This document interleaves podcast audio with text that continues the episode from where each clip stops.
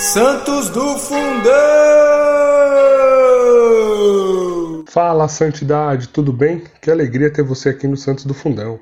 Como você já sabe, santidade é um chamado universal, certo? E a gente quer reforçar esse chamado mostrando para você a história de santos que foram jovens ou de mais idade, santos solteiros ou casados, religiosos ou leigos, santos místicos e principalmente aqueles que viveram a santidade no dia a dia, né? É, minha gente, é isso mesmo. Santidade é para todos nós, para mim, para você, não tem para onde a gente correr. Vamos ser santo. E enquanto você trilha esse caminho de santidade até o céu, por que você não vai ouvindo então mais uma história de alguém que já chegou lá? E não esqueça, hein? Reze por nós, reze pela nossa Santa Igreja, compartilhe os nossos episódios e nos siga nas redes sociais. Estamos no Instagram e Facebook como Só Pela Misericórdia. Então bora lá para o episódio conhecer mais um santo beato de hoje.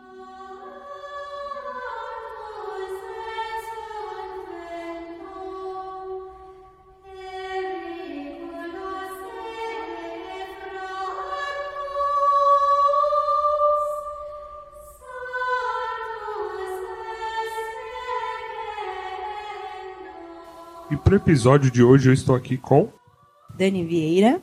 Cris Dias. Tati Buoni. Hoje nós vamos falar de São Maximiliano Maria Kolbe.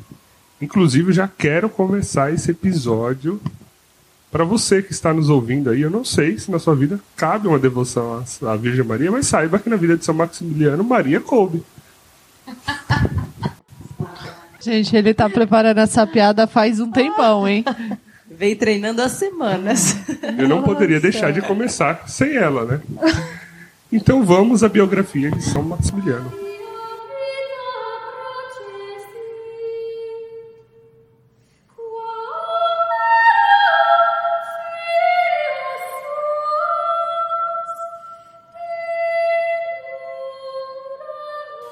Rajmund Kolbe, né, que traduzido em português ficaria Raimundo Kolbe, nasceu na Polônia em 8 de janeiro de 1894.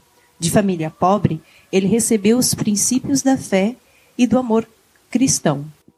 Aos 13 anos, ingressou no Seminário dos Frades Menores Conventuais Franciscanos. Em 4 de setembro de 1910, vestiu o hábito franciscano e assumiu o nome de Frei Maximiliano Maria. Tinha 16 anos. Em 16 de outubro de 1917, em Roma, na Itália, com seis jovens frades, fundou a Milícia da Imaculada e ficou estabelecido conquistar o mundo inteiro a Cristo sob a mediação e proteção de Nossa Senhora, utilizando todos os meios lícitos, principalmente os meios de comunicação social. Recebeu o sacramento da Ordem em 1918. Em 28 de março de 1919, o Papa Bento XV concedeu aos membros da Milícia da Imaculada a bênção verbal e logo em seguida deu a bênção por escrito. Em julho de 1919, Padre Kolbe retorna à sua terra natal e, em 20 de dezembro do mesmo ano, recebe autorização e a bênção para difundir a Milícia da Imaculada na Polônia. Então ele inicia a impressão do número da revista mensal Mariana, O Cavaleiro da Imaculada, destinada aos operários camponeses como meio de comunicação social para evangelizar o mundo. No dia 1 de outubro de 1927, Padre Kolbe dá início à construção da Cidade da Imaculada, conhecido como Niepokalanów, na Polônia. No dia 21 de novembro de 1927, foi nomeado superior deste convento. Em 1930, se encontra com o ministro-geral de Roma e recebe autorização de construir outra cidade da Imaculada, com desejo de levar a milícia da Imaculada para vários continentes aumenta sua missão por vários países. Em 1937, no décimo aniversário da fundação da cidade de Maria, Padre Kolbe obtém a permissão de dirigir-se à nação polonesa e transmite seu discurso pela Rádio Nacional. Em 1938, a revista chegou a atingir um milhão de exemplares. No dia 8 de dezembro deste mesmo ano, na festa da Imaculada, os frades inauguram a estação de rádio católica na Polônia. Em 17 de fevereiro de 1941, Maximiliano é preso pela Gestapo e levado a Auschwitz. Em 14 de agosto de 1941, foi assassinado neste mesmo campo de concentração. São Maximiliano Kolbe foi beatificado em 1971 e canonizado em 1982 pelo Papa João Paulo II, que nesta ocasião deu a ele o título de padroeiro do nosso difícil século XX.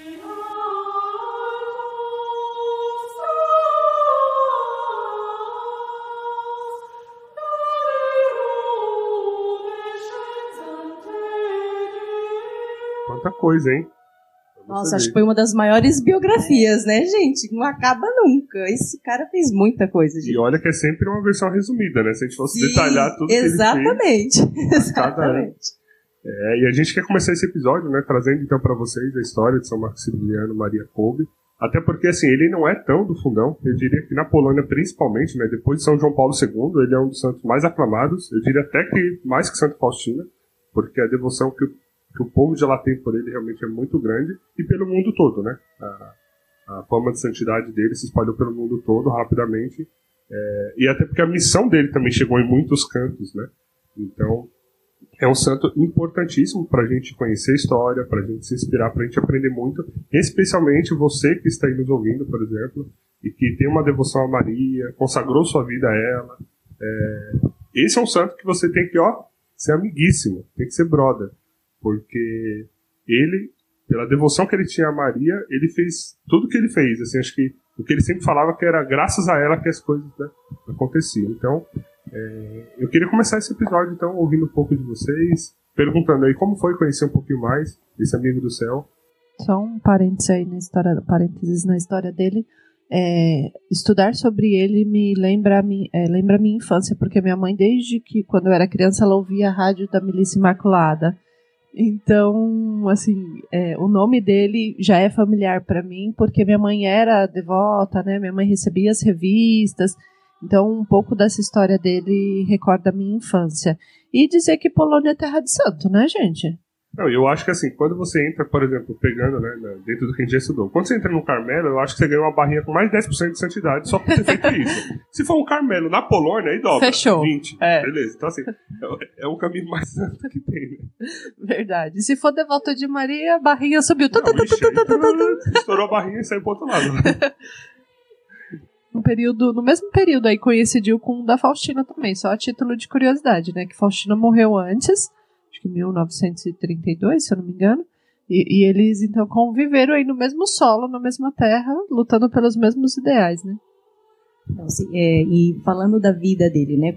O bom de fazer esse episódio, porque ele é ele não é um santo desconhecido, como você falou, né? A gente já ouviu falar em São, Ma, São Maximiliano Maria Kolbe, e a gente sabe, né, da devoção dele a Maria, mas a gente não sabe a história de vida dele, né? E aí é, é isso que a gente vai aprofundar aqui hoje. Bom, então como a Dani falou, prepare-se para ouvir aí uma história de muito amor, de muita devoção à Virgem Maria, mas sobretudo de doação ao próximo, né? Então, começando lá na infância dele, ele era uma criança bem espoleta, bem espoletinha, né? É, o pai dele era um pai calmo, tranquilo, sereno, trabalhador. A mãe não queria casar-se, ela falava que preferia morrer do que casar não queria casar de jeito nenhum, e como a Cris fala, graças a Deus, né, que ela ouviu ali os desígnios do Senhor e aceitou casar-se, porque, né, através desse casamento aí deu-se aí um filho santo. E aí ele era bem danado mesmo, né? Fazer... Para quem não quiser casar, escuta essa, né, gente? Vocês podem estar perdendo a oportunidade de gerar filhos santos. É, né? Porque é aquilo que a gente sempre fala que é ouvir a voz de Deus e seguir, né? Ser obediente.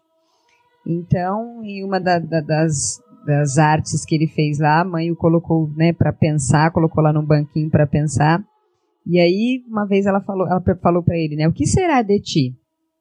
O que será de ti, Maximiliano? Ele tinha acabado de aprontar uma com o vizinho, né? né? Na época ele era Raimundo ainda. o que será de ti? Aí ele foi pensar sobre o que será de mim, né?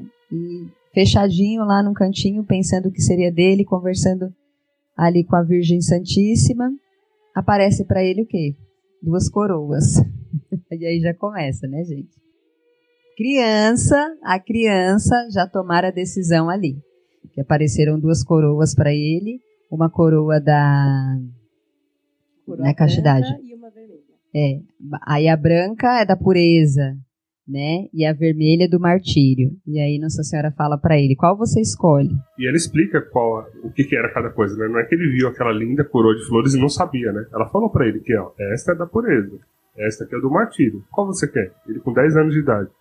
Já era uma alma santa com 10 anos, né? Porque para quando você a mãe coloca você no cantinho ali para pensar, para refletir, né? Ele já, já tinha essa alma santa para ter essa visão, então já era uma alma eleita, né? Como a Cris fala. E aí, obviamente, eu ia escolher a coroa branca, óbvio. Eu, principalmente, escolhi a branca. E ele escolhe as duas coroas. Né? Ele escolhe, escolhe a coroa branca, escolhe a coroa vermelha, a coroa da pureza e a coroa do martírio. Foi essa palavra que Nossa Senhora usou para ele, do martírio. E ele, com 10 anos, escolheu as duas coroas. Então, preparem-se para esse episódio que trará para vocês muitas emoções.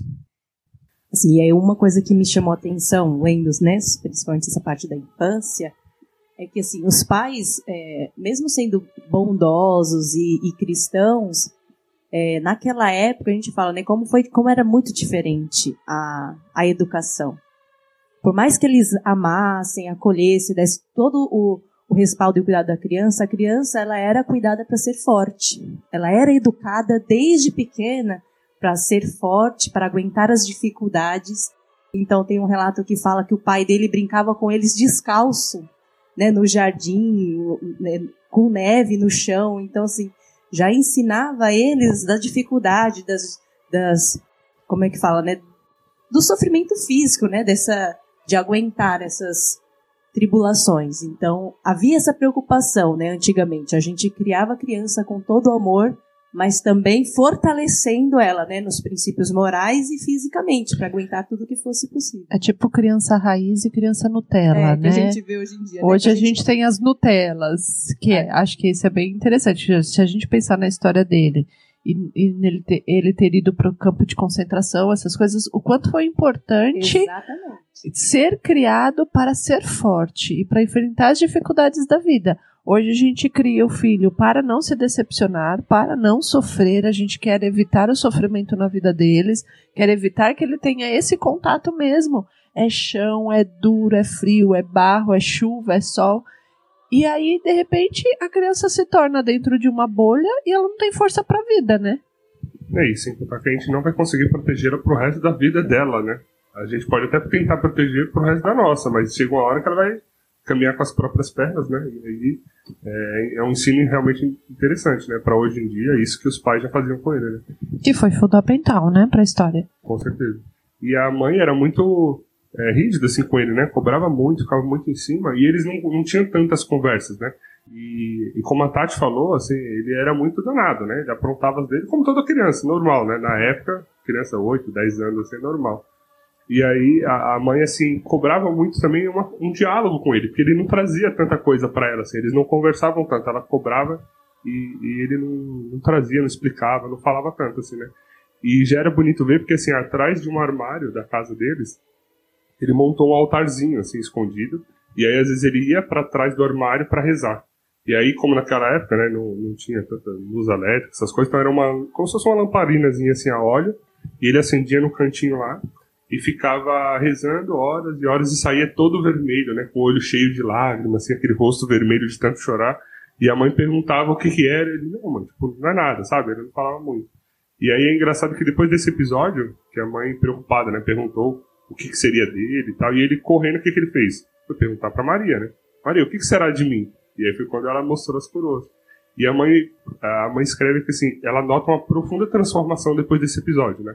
Ele virou outro menino, mais sério, centrado. É, e assim, ele progrediu muito na santidade desde então. Acho que esse foi o divisor de água, sabe? Aquele menino é, arteiro, que aprontava, bagunçava e tal, se tornou outra pessoa depois desse episódio. Ó, foi a bodas de Caná na vida dele, né? Ele se transformou da água para o vinho, né? Que lindo! Pelas mãos de Nossa Senhora também. Eita, é mesmo. essa decisão de, de né, tomar para si as duas coroas, não, não é só as duas coroas, né? A da pureza e a do martírio. Conforme ele decide, ele aceita Nossa Senhora. Eu, eu, essa que é a verdadeira transformação, né? Ele aceita Nossa Senhora e ele fala para a mãe que sente que não está só a mamãe e o papai ao lado dele ali na Santa Missa, que agora Nossa Senhora está ao lado dele em todas as santas missas, em todos os momentos da vida dele. Talvez você já tenha escutado uma música aí que, ficou bem conhecida, bem famosa, e ele é o autor da frase, que eu acho que explica isso que você acabou de falar, Tati, que diz: Acaso não sabeis que eu sou da Imaculada? Então, naquele momento, ele se decidiu, né? Eu sou todo de Maria. E é engraçado que, assim, tudo que ele fundou tinha o nome de Imaculada tudo que ele falava, a última coisa que terminava era Imaculada. Tipo, não, não sei o que, né? É da Virgem Imaculada. Então, assim, não era dele, né? Ele realmente, a partir daquele momento, se entregou nos braços de Maria e, e ela foi guiando ele. Porque acredito que ele entendia, com 10 anos, vale a pena deixar isso claro? 10 anos. Que ele só ia conseguir com a força da Imaculada. É, então, ele compreende o que muitos de nós não, é. não compreendemos, que assim, a gente só acessa Jesus através de Nossa Senhora. Ah, né? Arrasou, hein, amiga? É. é porque, até porque, assim, ela foi a primeira. Sim. Se não tivesse Nossa Senhora, não teria Jesus, né? Então, assim, Jesus é o caminho para o céu. E o único caminho para chegar a Jesus é através é, de Nossa Senhora, né? É bonito ver que, assim, ele aceitou isso de tal forma, né? Que a vida realmente dele se transformou e para ele ali tudo seria leve, dado que ele estava fazendo por amor a, Nossa Senhora, né? É, por exemplo, frase de São Maximiliano Maria Kolbe, né? Ele falava: Por Jesus Cristo eu estou disposto a qualquer tipo de sofrimento. A Imaculada está comigo e ela me ajuda. Então, ele, ele era capaz de suportar qualquer coisa, porque ele sabia que a força dele vinha é, dessa devoção à Nossa Senhora, né? Então, como isso é transformador, né? Quando a gente de fato aceita, compreende isso e aplica na nossa vida, né? Porque não adianta ficar só no mundo da ideia, né? Sim. Tem que dobrar o joelho no chão, pega o terço, vai pra lamparina ali atrás do armário e vamos rezar, né? Como ele fazia. E eu que gosto sempre de exaltar a palavra tudo, né? Quando a gente fala assim, ó, tudo pode ser mudado pela força da oração, é tudo, vou exaltar a palavra qualquer agora, né? Realmente, é, é, qualquer coisa ele poderia suportar. E ele falava isso aos companheiros dele. Nós vamos ver mais pra frente que era possível suportar qualquer coisa. E esse qualquer Chegou no é extremo qualquer. da palavra. Chegou no extremo do qualquer. É, e assim, não suportar qualquer coisa, mas assim, de conseguir tudo também, né? Porque assim, tudo, vocês vão ver assim, tudo que ele fez por intercessão e providência de Nossa Senhora, que era praticamente impossível para um frei franciscano que tem como votos principais a castidade, a obediência e a pobreza, né? Como a gente falou na, na biografia, né? Chegou a um milhão de, de, de exemplares da revista. Como que para imprimir uma revista você precisa de uma máquina, né? Do tal do tipógrafo tal. E custavam milhares de dólares isso. E, e, ele não teria condições por ele mesmo, né? E aí ele fala que tudo que veio, veio pelas mãos de Nossa Senhora, pela providência. Então, além de suportar qualquer coisa, tudo que você necessita também virá por meio dela. E o cuidado dele, acho que com a comunicação, né? Em acessar as pessoas também, porque essa revista ela foi tanto para crianças quanto para adultos. Olha que chique. Então assim, ele queria alcançar a todos é, mesmo. E assim, alcançava os operários, os camponeses, e tinha para jovens, tinha para crianças e tinha também para a formação dos próprios sacerdotes. Então assim, eram muitos exemplares para atingir todas as, as pessoas possíveis, né? Sim, e ele era muito inteligente também, né? Então, é, essa era uma outra marca assim também da, da, da vida dele, porque ele então depois desse episódio né então se decidiu de que é, ele viveria esse sonho né que era o sonho da pureza e da, da do martírio. Aos 13 anos ele já entra então né, no, no convento é, do, do, do, convento menor né, dos franciscanos e ele começa então essa vida de estudo de se dedicar de fato a se formar enquanto sacerdote enquanto monge né. E ele chega aí para Roma para concluir os seus estudos e chegando lá ele, meu, era, era sempre brilhante, né? Assim, ele era muito voltado para a ciência também. Então, eu assisti para estudar para esse episódio, assisti também o documentário lá, Duas Coroas, eu vou deixar o link para vocês na descrição do episódio. Retrata bem a vida dele, é bastante fiel. O pessoal, né, no, no documentário encontrou, inclusive, por exemplo, projetos bem complexos, assim. Então, ele, ele tinha uma inteligência muito aguçada também, e por isso ele sempre é, à medida que ele foi né, crescendo, fundando conventos, mosteiros, ele dava essas soluções para encontrar um jeitinho, né? E na linha dessa comunicação, para vocês verem, né? A gente já falou que muitas vezes de rádio, de revista, TV, ele era sempre muito voltado para a comunicação, né? Ele lá em Roma teve contato pela primeira vez né, com o cinema, assim, para conhecer o que, que era, o que passava. E aí ele viu, né, é, como que era a programação do cinema na época, né? E ele falando com os amigos dele ali, né? Eu até peguei uma, uma frase aqui. Quando ele saiu né, da sessão do cinema, ele falou assim: Pessoal, a gente tem que converter o cinema. Porque é uma ferramenta muito útil nas mãos de Deus. Porque é muita gente que vai. E olha o que eles estão assistindo lá, né? Então a gente tem que correr para fazer alguma coisa. para que a gente use essa arma para o bem, né? E não deixar com que ela, com que ela se propague do jeito que ela está caminhando. Né? Queria voltar só um pouquinho, assim, antes dele né, ir para Roma e tal. É, logo quando ele entrou no seminário, ele concluiu lá o que a gente chama né, de ensino médio, terminou a, a, a escola primária e tal. E aí chega uma hora que os frades perguntam, né, se eles querem permanecer e dar continuidade à vida religiosa ou se quer voltar para casa. E aí ele ficou nessa dúvida e sempre lembrando das coroas que ele que ele assumiu. E aí ele achava que o martírio dele não, não seria como religioso. Ele estava procurando assim, onde é que eu ia viver esse martírio, né? E aí ele é, relata que assim que, que o diabo, né, ele é tão ardiloso que muitas vezes traz para gente é, quer desvirtuar a gente do caminho proposto por Deus, trazendo uma solu trazendo soluções, aquilo que parece ser o certo, muitas vezes que na verdade e na verdade não é. É só um jeito de desviar do caminho de Deus. Então ele achava que ele não deveria ficar e ser religioso. Ele achava que ele tinha que se alistar que o martírio dele seria lutar na guerra, sabe? E aí, é, Deus e Nossa Senhora, usando da mãe dele, né, falou para ele: Não, meu filho, não é isso não. Fica aí, que aqui é o seu lugar mesmo. E aí ele, como ob obediente, permaneceu e se transformou né, em religioso. E recebeu né, a, o nome, então, de São Maximiliano Maria Kolbe, lá com 16 anos, quando ele vestiu o hábito franciscano. E aí seguiu tudo isso aí que o Marx falou. Foi para Roma, estudou, virou né, um grande teólogo e filósofo também. Eu vou voltar ainda um pouquinho antes lá, né, do que o Marx da Dani disse, que está ligado a, a, esse todo, né, esse impossível, a providência divina, que como o Marx disse, ele era inteligentíssimo. Uma vez a mãe dele pediu para ele comprar remédio na farmácia. E quando chegou na farmácia, ele recitou em latim para o farmacêutico toda a fórmula do remédio, né? Nossa. Isso é brincadeira dele, né? É é, nessa época só o irmão estudava, porque a família era pobre, só tinha dinheiro para pagar o estudo do irmão. Aí o farmacêutico falou: Você é muito inteligente, meu rapaz.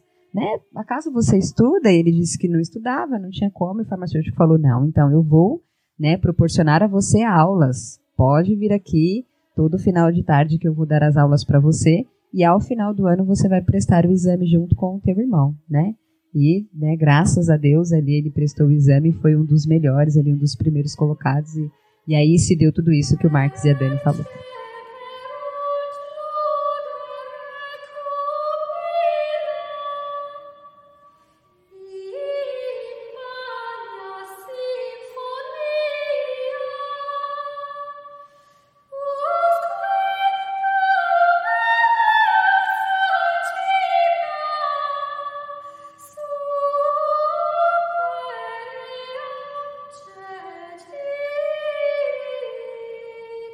Então, e aí foi lá em Roma, né, quando Marx falou que eles estudando e fazendo todos esses projetos, ele vendo, né, a, o aumento e, e, e, a proliferação e os ataques da maçonaria contra a igreja. Então, assim, se você acha que os ataques da igreja católica é, são de agora, é uma coisa recente, não, a gente já tem falado aqui já, né, de muitos séculos e muitos séculos que a igreja e os cristãos são atacados já há muito tempo, né?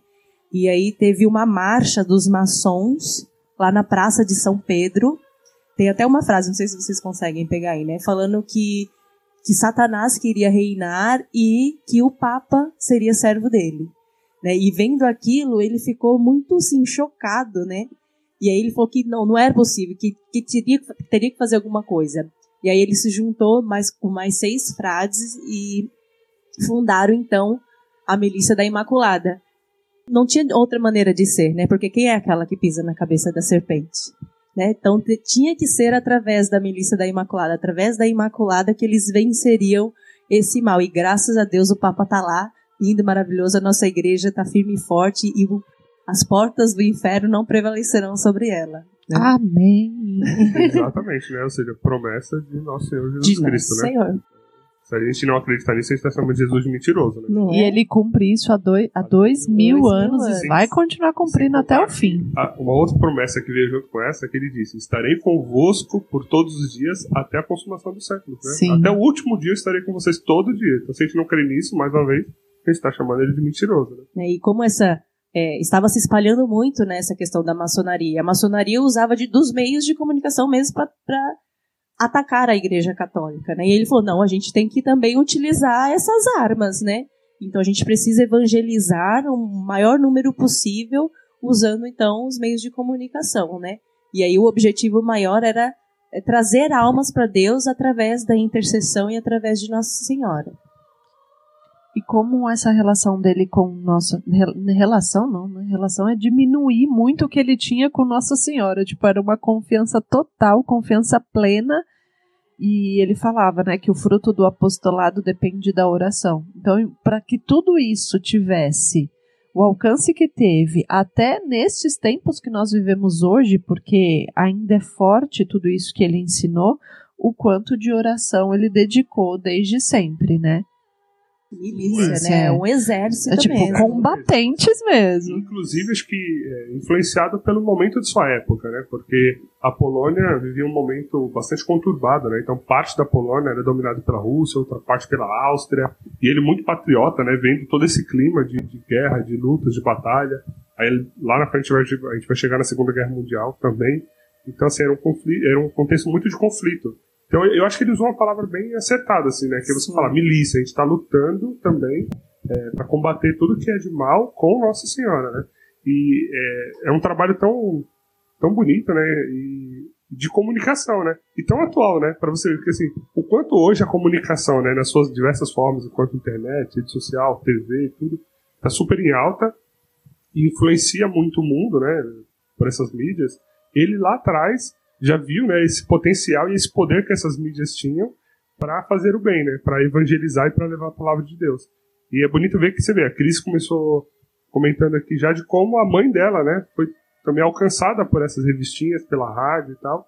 E até hoje a milícia existe, está aqui em São, aqui em São Paulo, né, onde nós moramos. Ela fica, acho que a sede em São Bernardo do Campo, onde tem a TV. Tem um santuário lá um da santuário, Imaculada, né? E da Imaculada e de São Maria Coube, né? É. Que é uma devoção que está sempre junto ali nesse caso. Então é um santuário muito grande. Então, para você que é aqui de São Paulo, que quer conhecer um pouco mais, está na região, em São Bernardo do Campo tem é, a sede então da, da milícia da Imaculada, para que você possa conhecer e buscar um pouco mais de informação sobre. É, eu também posso falar que a, a Rádio Melissa da Imaculada fez parte também, né, da minha conversão e da minha história, porque a minha avó também recebia, eu sempre morei, né, no mesmo quintal da minha avó, e ela recebia as revistas, eu folhava, e todos os dias a minha mãe, a gente colocava na rádio e a gente ouvia as orações, ouvia os testemunhos, e eles sempre falavam de, de Maximiliano Maria Kolbe, mas aí assim, a gente não sabia a história de vida, eu sempre sabia que, que ele existia e que tinha a Melissa da Imaculada que fazia essa evangelização, né, via rádio. E é muito bacana agora, conhecendo a história, saber, né, de como que isso chegou na minha casa. Verdade. E aí ele seguindo, né, então, essa, essa vida aí no, no mosteiro tal, ele começou, então, a fundar mosteiros também, né. E os, os mosteiros que ele fundava eram sempre muito frutuosos, assim, em número de jovens, né. Então eram mosteiros, mosteiros de 700, 800 jovens, né. É, ele chegou a, a, ter um mosteiro que chegou a ser um dos maiores é, naquela época, né, de todo mundo, por conta realmente dos frutos que era, porque todo mundo queria, quando tinha esse, esse chamado né, da vida religiosa, ter esse contato com ele, e ele sempre, com essa inteligência que a gente já falou, né, sabendo conduzir tudo isso, governar, e os mosteiros que ele fundava, qual era o nome do mosteiro, né? Cidade da Imaculada. Era dela, gente, não era nada dele. Então era, era muito bonito ver, e ele, ele gostava de, de chamar de fato de uma cidade da Imaculada, porque eram vários trabalhos, né? eram vários serviços, não era só é, o mosteiro enquanto vida religiosa, de oração, é, e a capela, as pregações, não. Ele, ele tinha lá toda essa parte gráfica, né? Que era um dos chamados dele, então tinha gráfica lá para poder fazer a prensa, as impressoras e tal, para fazer a coisa acontecer, mas tinha uma parte que era a parte de pedreiros, onde eles construíam o próprio convento, trabalhavam e tal, mas também ajudava né, o entorno, a cidade, e vários outros ofícios que ali dentro tinha, que inclusive é, eles poderiam ajudar a comunidade. Entre outros, é interessante ver também, né, como a gente acaba vendo algumas curiosidades, né? Dado que tinha uma fábrica, uma, perdão, uma gráfica e era muito papel e tal, o risco de incêndio era muito alto. E ele falava, ele falou, oh, isso aqui, gente, a gente recebeu e não é nosso. Então a gente tem que cuidar muito, porque não é nem nosso, né? Ou seja, se fosse nosso, a gente ia cuidar. Imagina que você recebe que não é seu, né? Dos outros, é de Nossa Senhora. Então a gente tinha que cuidar muito e zelar por tudo isso. Então eles criaram uma, um corpo de bombeiros para poder estar tá pronto e a postos para combater qualquer incêndio que estivesse no convento. E esse corpo de bombeiros existe até hoje e apoia na cidadezinha que eles estão é, alocados lá na Polônia, né? É um corpo de bombeiros bastante tradicional, somente de frades franciscanos de São Maximiliano. A capacidade, eu tô aqui ouvindo e pensando, a capacidade de um homem entregue totalmente à, à vontade de Deus, né? Onde ele vai, a, o que ele pôde fazer, onde ele alcançou, tipo, diferentes frentes, assim, né? Tipo, a história dele, a biografia, tipo, ah tá, aqui o corpo de bombeiro, aqui a revista para o jovem, aqui para criança, aqui para o sacerdote. Tipo, é uma infinidade de trabalhos, assim, né, de alguém que está totalmente entregue à vontade de Deus. E eu fico imaginando, tipo, ah, tive aquela visão com Nossa Senhora com 10 anos, então eu vou trabalhar muito para eu conseguir, né, entender qual vai ser meu caminho do martírio. Quando isso vai se dar? Será que é agora? Será que é agora? Então, tipo, ele foi trabalhando nesse desejo intenso de cumprir a vontade de Deus através de Nossa Senhora. Ele foi trabalhando para esse reino de Deus, né, através dessas construções, Cris. Então, tipo cidades, é, né? Ele é. não construía assim, ah, o quarto de Nossa Senhora, não, era a cidade, né? como ele era aberto né, aos desígnios do Senhor, a tudo que o Espírito suscitava ali, numa, me chamou a atenção, numa viagem que ele fazia de trem, tinham vários japoneses lá no, no trem, no vagão com ele, né? E ele pegou e tirou da, do, foi tirando do bolso várias medalhinhas e entregando para esses japoneses. E os japoneses, em forma de retribuir, foram tirando elefantinhos, amuletos, né? Ele recebeu e pensou, né? Não, precisamos fundar uma cidade no Japão. Rápido, né? E é interessante também essas medalhinhas de Nossa Senhora antes da gente chegar no Japão, porque aconteceu um milagre, né? Onde um jovem, que era um maçom, né? era, naquela época a maçonaria estava em alta, assim, então era um jovem maçom, que ele tinha um amigo que tinha sido convertido ao catolicismo, e aí o amigo falou que ele também se converteria. E deu uma medalha de Nossa Senhora para esse amigo que era maçom, né? E o amigo zombando e por brincadeira, tipo, ah, banera isso aqui, não sei o que. Não, mas eu vou aceitar, vai, só pra você ver que isso aqui é, não tem nada com nada, né? Aí esse cara que até então era maçom, usava, colocou então no peito uma medalhinha de Nossa Senhora. Ele foi na missa meio que com o intuito de, como se fosse zombar, sabe? Ah, deixa eu ver o que esses caras ficam fazendo lá nesse, nessas igrejas, né? E chegando lá, ele teve um encontro tão forte com Nossa Senhora, esse cara que era maçom, e que por zombaria estava ali na missa, que por zombaria usava essa medalha, ele teve um contato tão profundo que daquele momento diante ele se converteu e se considera como um dos milagres, assim, né? É, de Nossa Senhora. E São Maximiliano, eu não, eu não vou lembrar agora, gente, eu vou, eu deixar escrito, é, como eu não anotei o nome do santuário, mas eu vou deixar escrito no post do episódio lá, o nome do santuário exato, onde tudo isso aconteceu, por quê? Porque São Maximiliano Kolbe, foi até esse santuário, é, sabendo né, da história desse milagre tal, que é muito famoso lá na região. E a partir de então, aquela medalhinha ficou sendo essa medalhinha que ele, é, como era uma medalhinha de Nossa Senhora, né? Ficou sendo essa medalhinha que ele carregaria com ele. Então, era essa medalhinha que ele estava entregando para os japoneses também. E aí, vendo a necessidade né, de divulgar o reino de Deus, né, de evangelizar e ganhar almas para o céu, ele pediu autorização para fundar outra cidade. e aí ele foi, voltou para Roma, né, para pedir essa autorização e aí a partir daí ele começou a viajar por vários países ali na Europa mesmo e depois até chegar, né, ir para o Oriente e chegar no Japão.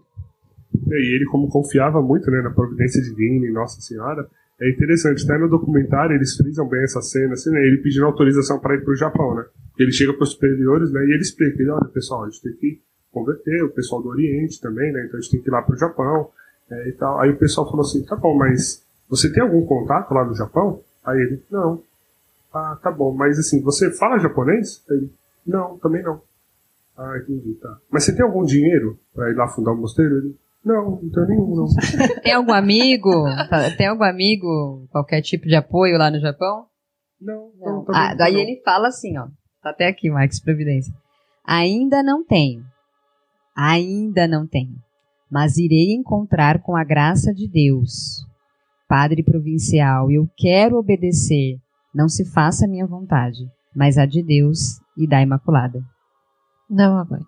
Aí o padre, né, não mediu esforços e, né, De- depois dessa, como é que nega, gente?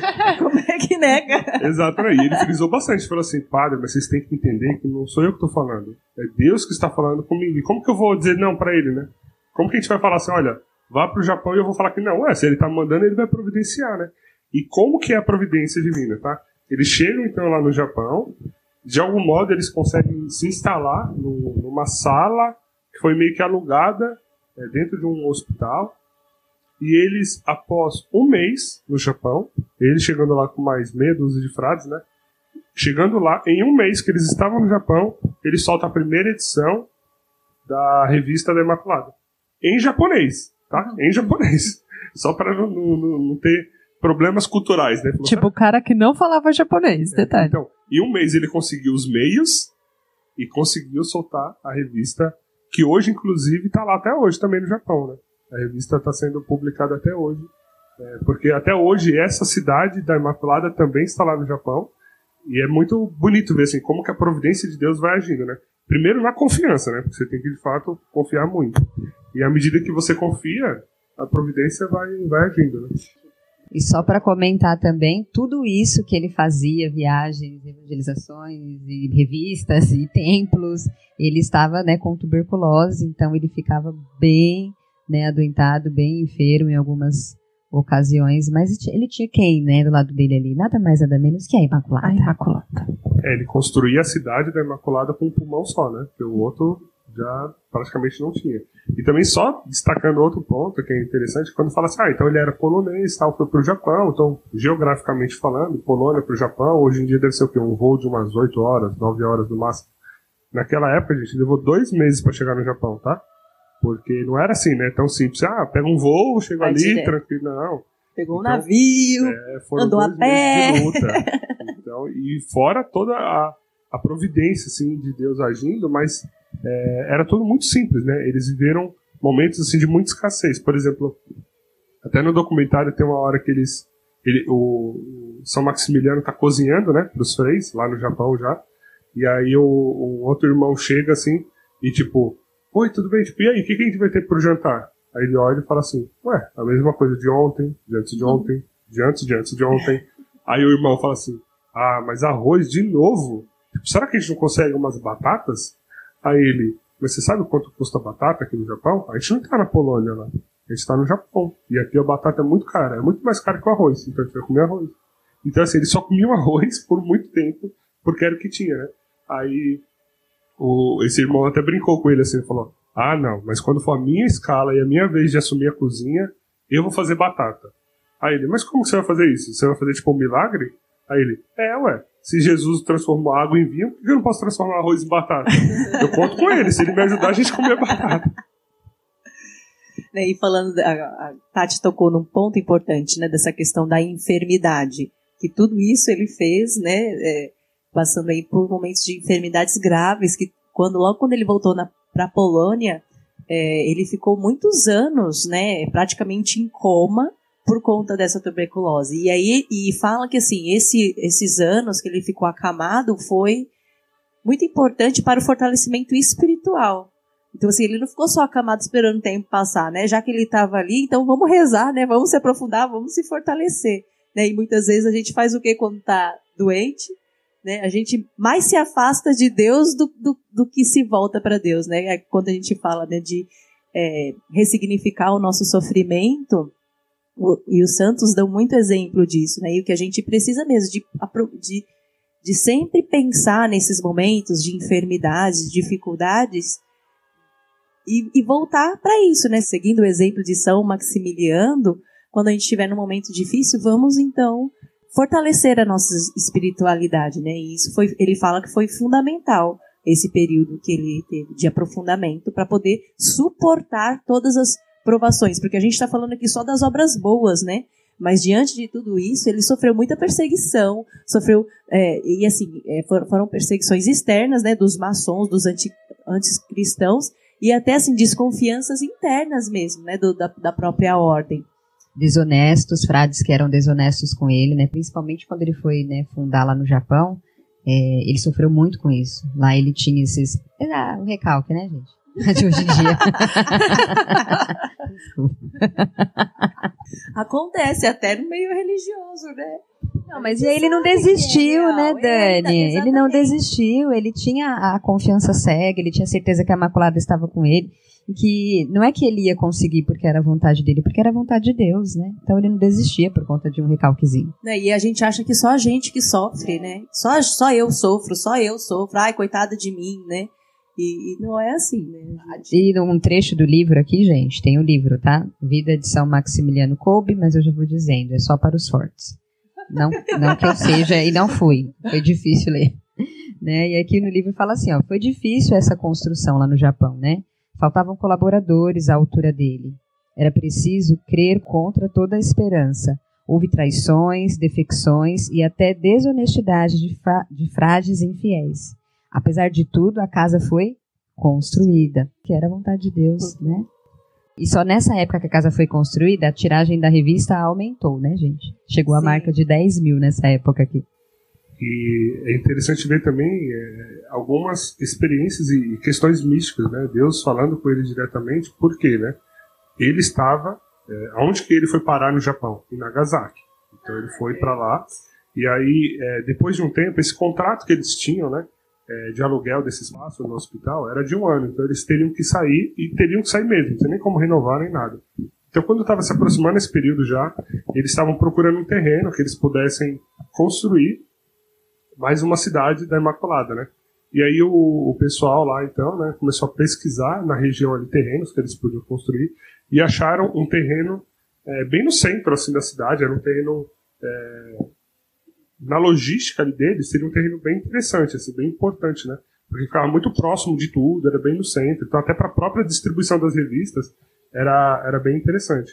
E aí ele, com a sabedoria divina, né? Porque acho que é Deus que sussurrou no ouvido dele, é, ele olhou para o terreno e falou assim: Não, não, esse terreno não, a gente não vai comprar ele não, porque a bola de fogo está próxima de vir e vai cair nesse terreno, eu não quero esse terreno não. Beleza. E aí eles foram acabar comprando um terreno estava nos arredores da cidade, assim, era um pouco fora da cidade de Nagasaki, né, nos arredores assim. E, e, a gente sabe, né, um episódio triste na história da humanidade que foi então é, a bomba, né, que, que, a bomba atômica que foi jogada em Hiroshima e Nagasaki e a bomba dizimou a cidade, né? Mas o convento, a cidade da Imaculada, não foi tocada. Assim, tipo... esse, esse terreno, Marx fala, relata aqui no livro, que era uma ladeira. Sim, era muito íngreme. Tanto é que era, na verdade, era só mato, né? A gente chama de terreno como um elogio ao terreno. Mas era tipo um barranco, assim, era um mato muito. Tanto é que hoje, né? Até no próprio documentário, os especialistas, né, que, que é, avaliar. Ele falou assim: a gente não sabe como São Maximiliano subia todo disso aqui. Por quê? O convento estava lá no topo, né? Eles construíram o convento, era como se fosse uma montanhazinha, né? Um, um cume assim, e o, e, o, e o convento ficava lá em cima. E ele subia e descia isso várias vezes ao longo do dia, quando tinha né, essa necessidade, e isso com um pulmão só, como a gente estava falando, né? Porque outra tuberculose já tinha tomado. E, e então, assim, a, a cidade foi dizimada, né? E o convento ele chegou a ter algumas janelas quebradas, né, pela própria força do impacto ali, mas a cidade da Imaculada em si ficou intocada, né, não teve nada. E no documentário é bonito ver porque um dos freis é, franciscanos que estão lá, né, hoje nessa cidade da Imaculada, ele relata, né, o caso dele com esse episódio da bomba, né, porque ele falou que ele entrou então no convento, né, estava lá e, e a mãe dele, né, que morava na cidade então, de Nagasaki, a bomba, quando explodiu, a mãe dele, a casa da mãe dele, ficava a 450 metros do epicentro da explosão. Ou seja, a casa foi dizimada. Assim, ele não conseguiu sequer encontrar ossos da mãe dele por conta disso, né? E aí ele falando que isso ele tinha, esse Frei tinha 17 anos na época, né? Tinha acabado de entrar lá na cidade da Imaculada, tava é, caminhando ali, né? Hoje já é um senhorzinho, né? E aí ele contando que ele ficou muito, muito abalado com aquilo tudo. E ele só queria fugir, assim, ele queria fugir, ele não queria ajudar ninguém, ele não queria encostar na cidade. ele só queria fugir porque ele estava com muita raiva, né? Com muito ódio de todo mundo que fez aquilo. E ele falou que no, no, naquele contexto era um sentimento que estava muito forte, assim, né? Dessa raiva, desse ódio, de não perdão. E ele falou: e só tinha uma pessoa que naquele momento foi capaz de olhar para todo mundo, de ajudar todo mundo e de perdoar. A primeira coisa que ele fez foi perdoar todo mundo que fez aquilo, que foi o Frei Kolbe. Ele chamava de Frei Kolbe, né? Ele falou assim: só Maximiliano Kolbe para naquele momento de catástrofe trazer um pouco de esperança, de amor, de ajudar. Ele se colocou à disposição para ajudar todo mundo. E ele falou: foi a partir dali que ele, enquanto né, o Frei que estava contando esse caso, esse Frei japonês, vendo São Maximiliano fazer tudo aquilo, ele falou assim: foi a partir daí que eu comecei a ter um olhar diferente, né, para essa situação. Então, para você ver, né, o, o, santo no meio, inclusive, de uma catástrofe como essa. Né? É, isso é só o começo, gente. Fala, nossa, já tem meia hora, 20 minutos de episódio, é só o começo. Sim, é só o começo. E nessa, né, na peregrinação dele aí nas construções, é, depois ele quis construir na Índia também, e eu quero trazer esse fato aqui que vocês que são fãs de Santa Terezinha vão gostar. Ei, aclamem, Santa Terezinha. Uhul! É, ele foi para a Índia, né? E na Índia ele foi recebido com muita frieza pelo arcebispo, né? E aí o arcebispo falava: "O que, que, que esse estrangeiro quer aqui, né?" E ele falou: "E aqui as coisas estão mais difíceis." Aí ele recordou-se, né, de que ele tinha feito um contrato com Santa Terezinha, né? E ele começou a rezar mais intensamente e como é que era o, como foi o contrato dele na época com Santa Teresinha? Que ele rezaria todos os dias pela sua, pela sua canonização, mas ela deveria ser a fiadora de suas iniciativas diante de Deus. Então, gente, façam contratos. com, re, com registro em cartório. Tá precisando de um fiador, né? Chame Santa, é, Santa Terezinha, ela tem experiência, já foi fiadora de São Maximiliano Maria Kolbe, né? Eu tô pensando aqui que ele só escolheu os lugares que, tipo, não eram nada católicos, né? Tipo, ele escolheu o Japão. Porque você criar uma cidade, não é fácil também, né? Mas, tipo, você criar uma cidade num país católico, ok, né? Você vai ter aí, talvez, algumas facilidades. Agora, você ir pra Índia, pro Japão, onde a fé predominante não é o catolicismo, ele estava bem guiado por Deus mesmo. Né? Ele falou: não, aqui precisa levantar uma, um santuário, vamos lá. Aí ele, né, lembrou-se do contrato, né? Naquele dia, em pé, ele diante da imagem ali no corredor, ele falou: "Não lembras do nosso contrato?" Né, desafiando ela assim: "Você não lembra do nosso contrato? Vem me ajuda, né?"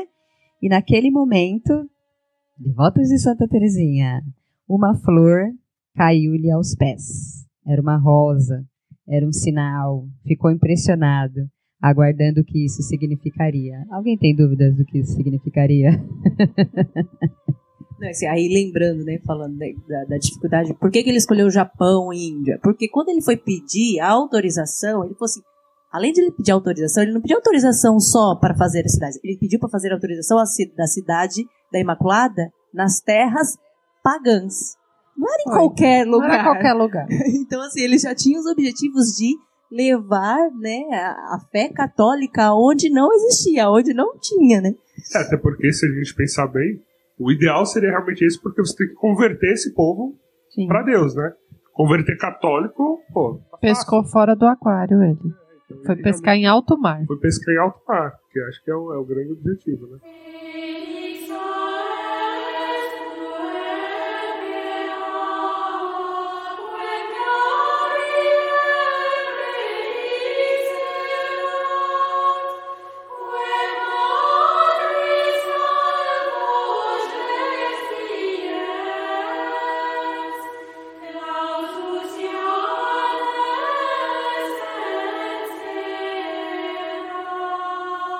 E então, depois de um tempo, né, ele precisa voltar para a Polônia, né? Então ele tem que deixar o Japão para voltar para a Polônia, para assumir novamente aqui, né, é, o governo então do, do, do mosteiro, do convento aqui.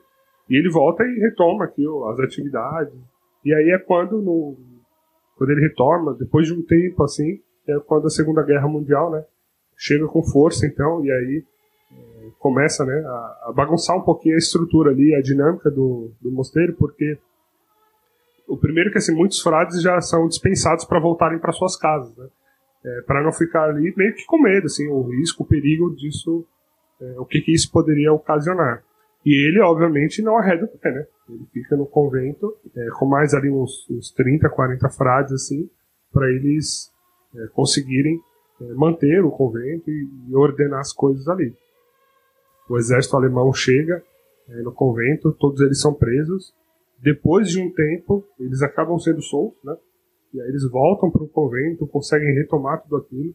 E eu achei até bonito, porque no próprio convento, assim, né? Quando eles. Imagina, 700 homens, sei lá, 600 homens convivendo ali, eles se cruzavam o tempo todo, né? Um pelo outro e tal. E o, e o que hoje, às vezes, a gente passa um pelo outro e dá um oi, né? Tipo assim, oi, tudo bem, fulano? Ah, o cumprimento dele, eles falavam Maria. E o outro respondia Maria. Porque ele já colocou essa cultura de devoção à Nossa Senhora desde sempre, né? E aí ele volta pro, pro convento depois de ser solto nessa primeira vez, né? Porque ele foi preso duas vezes. E aí ele volta e alguns frades conseguem também sendo soltos, voltando. ele começa a retomar a vida dele ali no convento, até que é, o exército alemão olha para ele meio que como uma ameaça. Porque, dado que ele retomou, o que, que ele retoma? Vamos soltar a revistinha de novo. E a revistinha era o Cavaleiro da Imaculada, né? Então, assim, é sempre no, na batalha, sempre no exército. E aí ele soltava para quê? Para pregar a bondade, para pregar o amor. Ele falava, né? Uma das frases dele aqui era de que as armas da Santa Igreja são a paciência, o amor e a oração. Então ele naquela paciência, na devoção a Nossa Senhora, na oração, ele tinha que fazer o quê? Evangelizar, era o chamado dele. Então não importa que o mundo estava em guerra, ele tinha que evangelizar. Então quando ele conseguiu voltar para o convento depois de ser solto, a primeira coisa que ele foi, vamos retomar a revistinha. Vamos, é... E a rádio também, né? rádio nessa também. época que foi fundada Isso. a rádio também, e aí então começou é, a mensagem dele começou a chegar a muito mais pessoas, né? E por isso que eles acharam perigoso, né? Exato. E aí eles começaram a achar que isso tudo era muito perigoso, né? Ele estava levando esperança para as pessoas, né? Então era, era muito perigoso. E aí foi quando ele foi preso pela segunda vez e dessa vez ele já não, não seria mais solto. Né? Nossa, rapidinho, você falou uma coisa assim é, que veio à mente agora os dias atuais, né? Ele estava levando esperança para as pessoas. Isso era perigoso, a Dani falou, né? E hoje a gente pensa assim, ó, por que existem tantas pessoas doentes com depressão, né, principalmente depressão? Porque elas perdem a esperança. Quando o inimigo rouba-nos a esperança, é o fim. Nossa, profundo. Doeu. Não, sabe? Cabe, não, é, sabe quando dá aquela, aquela cabe, né? dorzinha, né? você fala assim, meu, é, é, é doloroso você pensar nisso assim, a pessoa sem esperança acabou. É, e o que é esperança? Não é, assim, é, é a base da fé, é. não é? A fé vem dessa esperança, né? A gente só tem fé porque a gente tem esperança do quê? De alcançar né, o céu, alcançar o paraíso, de um dia encontrar Jesus, né? Então, quando a pessoa pede a esperança, ela pede a fé, ela pede tudo. Pede tudo. Ontem eu ouvi uma, uma pregação do, do Frei Gilson e ele falava exatamente essa questão da morte, né? Assim, e eu lembrei agora da questão dos santos, que ele dizia assim, é, os santos queriam morrer. porque porque eles tinham a certeza do céu. né? Quando pergunta, quem, quem quer ir para o céu? Todo mundo levanta a mão. Quem quer morrer? Ninguém. Pô, oh, deve ter alguma coisa errada. Então, né, a certeza do céu, a gente vai ver, né, já estamos chegando, já estamos chegando. Quando ele essa certeza do céu, né, e a alegria de estar com o Senhor, de, de vida eterna, né? Então, por que que a gente tem que viver buscando esse caminho de santidade? Né? E, e com essa alegria de que viver, morrer, não, peraí, como é que é a música?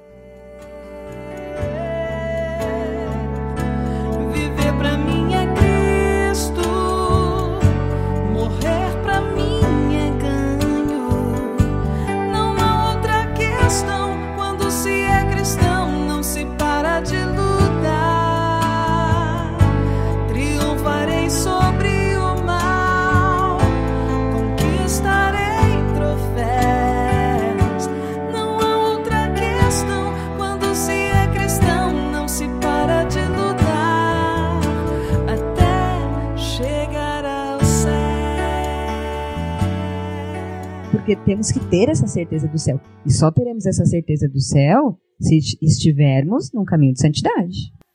Então ele, né, sendo uma ameaça aos olhos dos alemães, ele acaba sendo preso e ele, assim, em nenhum momento esboça qualquer, sei lá, um segundo de desistir daquilo tudo, abrir mão. Ele não, é isso mesmo que eu faço, as revistinhas são minhas, sou um padre católico e vamos lá, né? Tô doentinho mesmo, lembrando, Exato. tá, gente, que tá doentinho.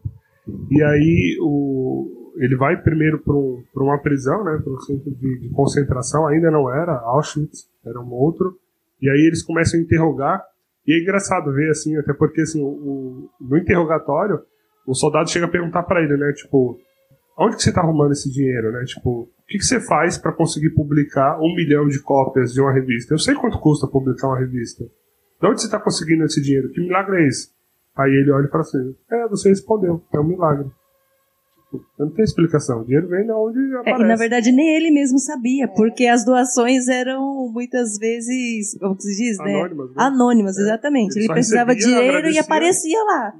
Ele, ele também não sabia explicar, ele estava falando a verdade.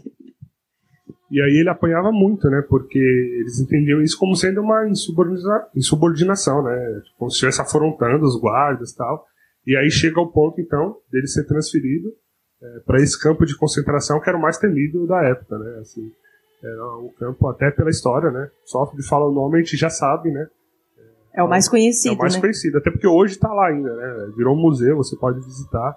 É um episódio triste da humanidade, mas também tem que ser contado, né? A gente não pode só contar a parte bonita, né?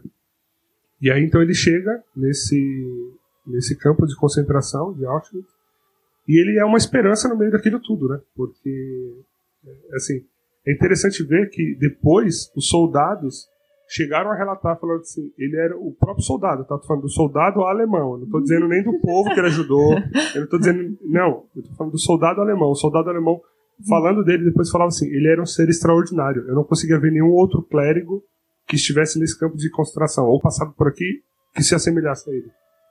Do quanto ele fazia por aquele povo. Entendeu? Ele, ele levou a luz aonde havia trevas. Ele, na vida dele, né, ele fez a oração, ele viveu a oração de São Francisco, né? Onde houver trevas que eu leve a luz, onde houver discórdia que eu leve o amor. Então, assim, ele foi a personificação da oração de São Francisco, porque ele foi ao inferno, que era né, considerado Auschwitz, e levou a luz, levou a esperança e converteu muitos dos prisioneiros que estavam lá, né, levando a palavra, falando de Jesus, rezando o terço.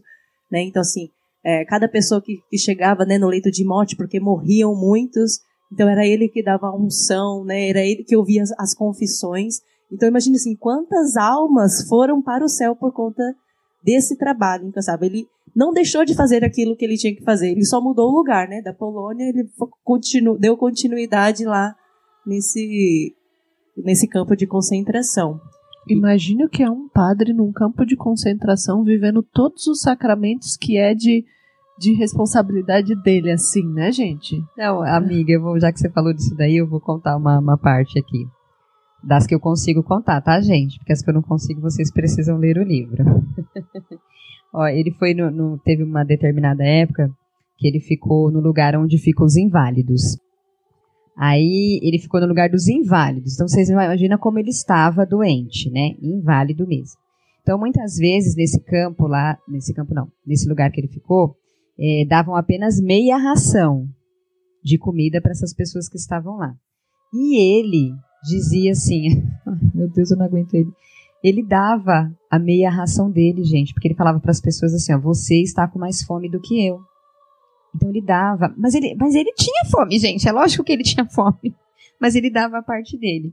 Aí nesse mesmo lugar, uma jovem, né, queria fazer de tudo para salvá-lo, né? Essa jovem piedosa queria salvá-lo e ele disse assim para ela: "Não faça isso."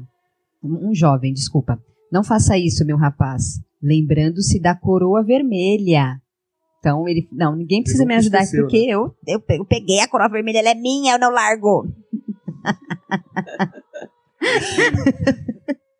Aí ele disse: Eu não vou sobreviver.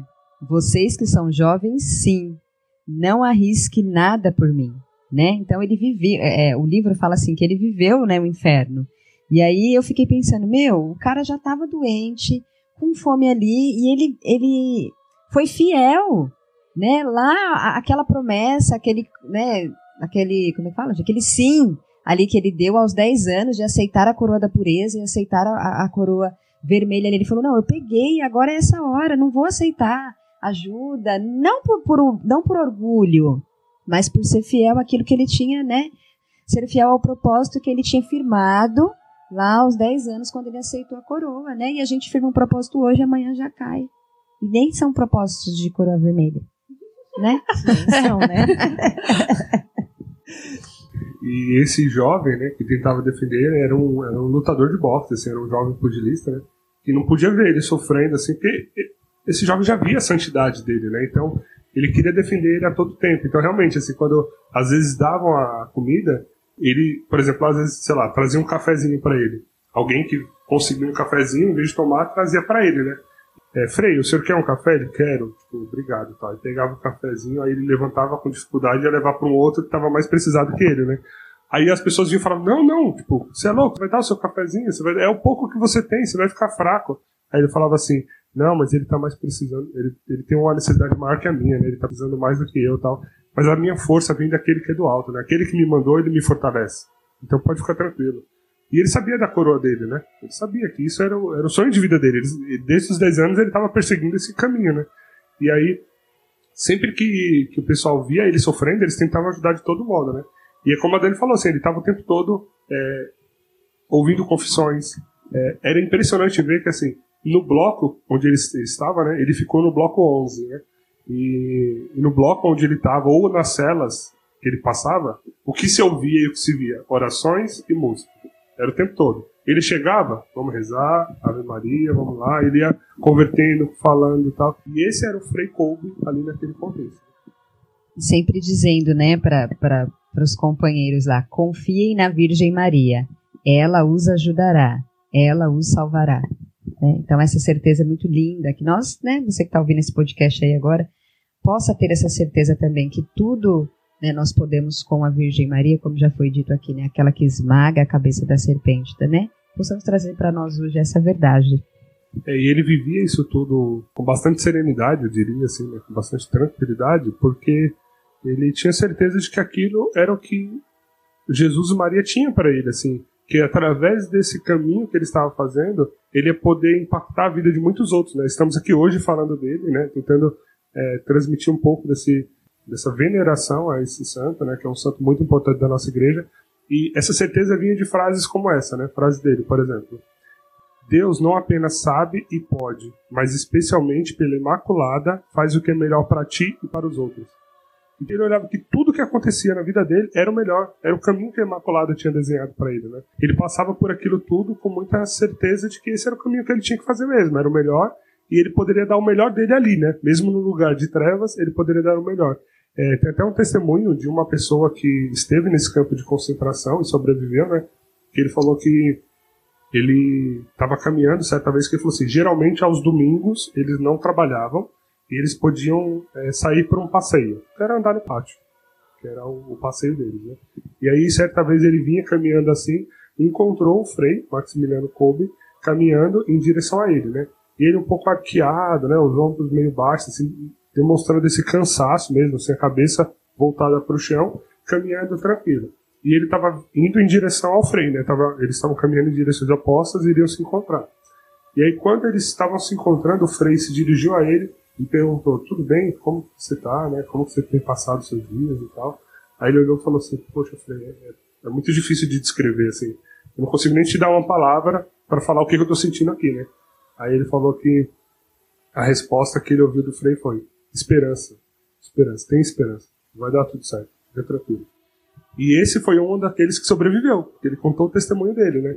Porque ele falou que aquilo fortaleceu ele tanto que ele ia passar por aquilo numa boa. Era interessante ver, né? Que como esse era o caminho, de fato, do martírio dele, porque esses campos de concentração né, eram um campo de trabalho alemão. Então era uma forma deles castigarem, penalizarem e tal, mas era um campo de trabalho. E eles tinham meio que datas pré-determinadas, né, de tempo que cada pessoa vive, eh, passaria ali. Então, sei lá, ah, você chegou, você é um religioso, você passa um mês aqui. Ah, você é, é um judeu, você vai passar tantos dias aqui. Então, meio que tinha isso. Isso, claro, quem conseguiria sair dali, né? Quem sobrevivesse, quem sobrevivesse né, ao trabalho né? extremo. Não, e não só o trabalho, porque os castigos eram sempre muito Sim. severos, né? E muitos deles era pena de morte, assim. E isso sem nenhum tipo de regra, né? Não tinha regra. Era a pessoa, o soldado lá, o comandante olhar, falar, olha, você vai morrer hoje. Cara, Pronto, é. acabou, né? Era sempre muito rígido, assim. E São Maximiliano Kolbe, ele deveria, né? Então, digamos que por essa regra, passar ali uns 30 dias. Mas ele ficou lá 77 dias até a sua morte, né? Ou seja, era o caminho dele, né? Ele tinha que, de fato, é, passar por tudo isso e até para nos ensinar o poder que tem essa esperança, né? É você confiar e acreditar que você pode fazer o melhor onde quer que você esteja. Né? Quantas almas ele nos salvou lá, né? Eu só fico pensando nisso. Fico Essa era a missão, né? eu não tenho dúvida. Assim, eu, tudo que ele fundou, a revista e tudo, foi muito, foi grandioso, mas esse período que ele pôde salvar as almas ali, para mim, é, é, o mais extraordinário. Né? E eu, eu sempre fico pensando, e vou falar várias vezes aqui, gente, doente. Doente, né? Ele já estava né? doente, Bem muito. É, debilitado, acho que é a palavra melhor, Dani, que cabe melhor. Debilitado. Então, é a força do Espírito Santo, não tem outra, né, outra explicação. É realmente Maria que sustentava ele ali. Exatamente.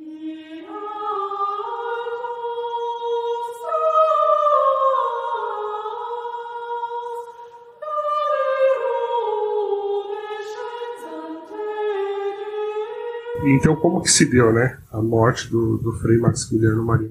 É, no bloco 11, que era o bloco em que ele estava, um prisioneiro fugiu. Quando o prisioneiro foge, lá no campo de concentração, o que, que eles fazem? Eles levam todo mundo para o pátio, enfileiram eles, e eles ficam lá na praça, no pátio, esperando o outro ser capturado. E se ele não fosse capturado, o comandante, é, sem nenhum filtro ou regra, ele escolheria alguns que iriam morrer como um exemplo do tipo, ó, não façam isso, senão vão morrer muitos aqui, né? E, então o preso não foi capturado, e aí chamaram o comandante, que era a pessoa mais cruel que se tinha naquele lugar, assim, as pessoas é, relatam, né, não só na biografia de São Maximiliano Maria Kolbe, mas em outros livros, em outros textos, ele é citado, dada essa crueldade, né, as penas que ele é, infligia nos, presos eram sempre as mais severas possíveis. Então ele começou a escolher 10 pessoas que iriam morrer é, numa câmara trancados, eles iam morrer de fome. E aí ele, ele para passar mais crueldade ainda, ele vinha olhando e falava tipo, você. E quando, eles, quando ele apontava para alguém, falava você, a pessoa sabia que aquilo ali era o momento era sentença de morte, sentença porque era a sala que era, não tinha né, nada, nenhuma brecha de luz. Nada. E nada, era ficar trancados para morrer, né? Com, eles ficavam nus, né, pelados, sem água, sem comida, sem nada, sem uma brecha de luz, só esperando morrer. E então ele vai escolhendo 10 é, pessoas. E naquele momento, todo mundo sempre pedindo para não ser escolhido, né? Porque a pessoa queria ainda sair, né? E aí, a última pessoa, a décima pessoa a ser escolhida, foi um homem em que ele tinha, né, família, filhos tal. E quando ele ouviu você, e apontou para ele, ele começou a chorar muito e falando que ele tinha família, ele queria ver os filhos, ele queria ver os filhos. E aí, naquela hora, São Maximiliano ele sai da fila em que ele estava e começa a caminhar em direção ao comandante, né? E aí você já vê como as coisas é, que são de Deus acontecem. Tem que acontecer, né? É, por quê? É, primeiro, ninguém ousava sair da fila. Porque se saísse da fila, seria morto.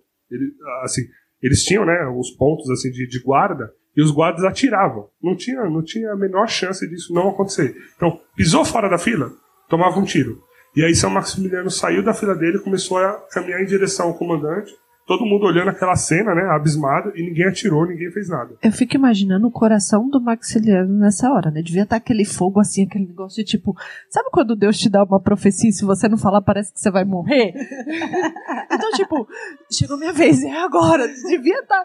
Ah, por mais chegou que... a minha hora, chegou a minha hora. É, tipo, eu imagino ele encaminhando assim, apesar de todo o contexto de sofrimento, mas ele estava na voca... no cumprimento da vocação dele, né? Ele nasceu para isso, para para aquilo. Aquela era a coroa dele. Então, eu, eu imagino o fogo. É, é. Sabe o que eu pensei agora? Aqui. Esse fogo aí talvez fosse assim, ó, agora é a hora que, que eu vou morrer mesmo. Sim, que eu vou sair dessa fila, né? E eu vou dar a vida pelo irmão e eu vou morrer aqui, né? E aí então ele chega, né, pro comandante e começa a falar com o comandante, né? E o comandante, quando vê ele chegando, já fala, né? Tipo, quem é esse porco polonês aqui? O que, que ele veio fazer aqui? Sempre desdenhando, né? Menosprezando o máximo que ele podia. E aí ele pede para ele se voluntariou para ir no lugar daquele daquele pai de família. Ele falou não, é, deixa ele, a proposta dele, né? Deixa ele e eu vou no lugar dele. Eu me ofereço para morrer no lugar dele. E o mais comum e sensato, dado a história daquele lugar, o que, que seria? seria o comandante falar assim: não, agora morre 11. Os 10 mais você. É, mas não, o comandante olhou para ele e aceitou a oferta. Falou: tá bom, então você morre no lugar dele. Ou seja, pela primeira vez na vida de Auschwitz, um prisioneiro mudou a, a decisão do comandante, né? Porque, a ordem, né, dada. É, a ordem era: você vai morrer.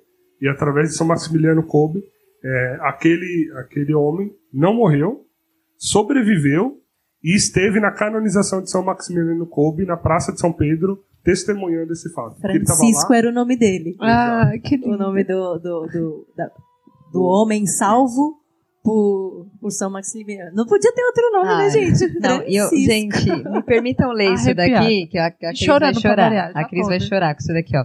Que aí no livro tem uma parte que fala assim, Max, que acho propício né, ler agora. Uh, o exemplo para as famílias. O que levou a aceitar a morte foi o pranto de um pai de família condenado, oferecendo-se para ir em seu lugar o frei que escolhera o celibato e que o tinha vivido com uma devoção quase desconcertante, testemunham o valor da paternidade humana. Não sei se forço com minha fantasia a intuição de que levou Colby, naquele fim de tarde, a ir ao encontro da morte. Mas se o faço, faço por devoção e veneração. Parece-me que naquele momento Colby tinha querido colocar em evidência que um pai é tão e talvez mais importante do que um pai espiritual. Porque o pai espiritual é de fato uma união espiritual com a paternidade de Deus. Mas um pai real é necessário aos próprios filhos, também como pão e proteção, com afeto e exemplo. Assim, será que passou na cabeça dele a importância do pai dele para torná-lo o homem que ele se tornou, né? E, e, e, ele confiante em Nossa Senhora, a devoção dele a Nossa Senhora, aquilo ali veio da família. Então, assim, eu acho que foi fundamental. Quando ele viu aquele homem falando que tinha filhos, ele já deve ter pensado a importância do pai dele na vida dele e que aquelas crianças ficariam sem isso, né? É, é o que eu imagino, assim, para ele poder ter Ai. essa atitude. É, é, e aqui ainda fala assim, Deus Dani: mesmo. o sacrifício de um frade reafirmou a essencial importância dos pais de família. E é como um anúncio que os pais hoje, mais do que nunca, com tantas responsabilidades e dificuldades, podem contar com um protetor nos céus. Então, pais de família, sejam amigos de Maximiliano Kolbe. E eu ficaria assim refletindo dias, acho que a vida inteira, sobre a vocação, né? Porque o sacerdote, ele é o próprio Cristo na terra. E eu acho que aqueles que têm o chamado ao sacerdócio e tem como exemplo São Maximiliano, ele é ele viveu a vocação dele na plenitude, na essência. Ele foi o Cristo na terra, ele se ofereceu para o outro, ele, ele morreu no lugar do outro. E esse outro era um pai de família. Então, eu acho lindo, assim, como as vocações se completam. Não existe uma vocação sem a outra. Quanto a vocação deste sacerdote se completou com a deste pai de família, o quanto um foi pelo outro, assim, né? Ele se voluntariou, foi aceito, e então ele com os outros nove prisioneiros, né, foram trancados no bunker para que eles pudessem morrer de fome. E um a um eles foram morrendo, né?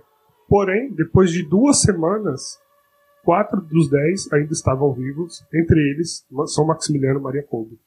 E o pessoal relata que, assim, nessas duas semanas, o que se ouvia naquele bunker, né, do pouco que se ouvia, eram orações e cantos. É, e cantos. Marianos, era, né? Era... Sempre, né? A, a, oração da Virgem Maria, Pai Nosso, cantos. E aí, depois de duas semanas, eles não quiseram mais esperar, né? É, a morte desses quatro, então e aí eles. Até porque se deixasse. Ele ficaria ali o ano todo.